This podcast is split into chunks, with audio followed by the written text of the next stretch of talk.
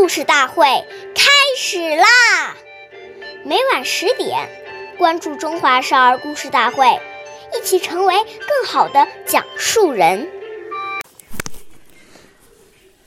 岁月易流逝，故事永流传，弘扬中华，宝传承红色基因。我中华少儿故事大会讲述人朱凯言，一起成为更好的讲述人。今天，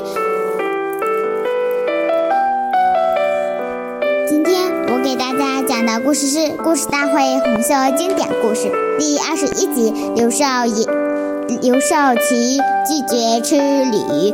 今天我们讲一个开国领袖。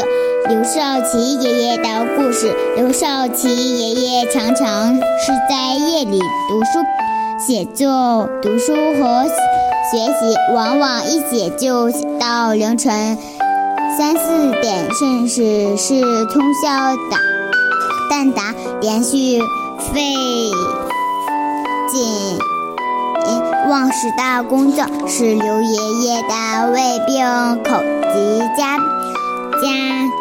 训生活又普通工作人员一样，出饭数时，身边的工作人员对刘少刘爷爷非常敬敬爱，就让后进科到河边捉了两条鲤鱼，补补身子。刘少奇。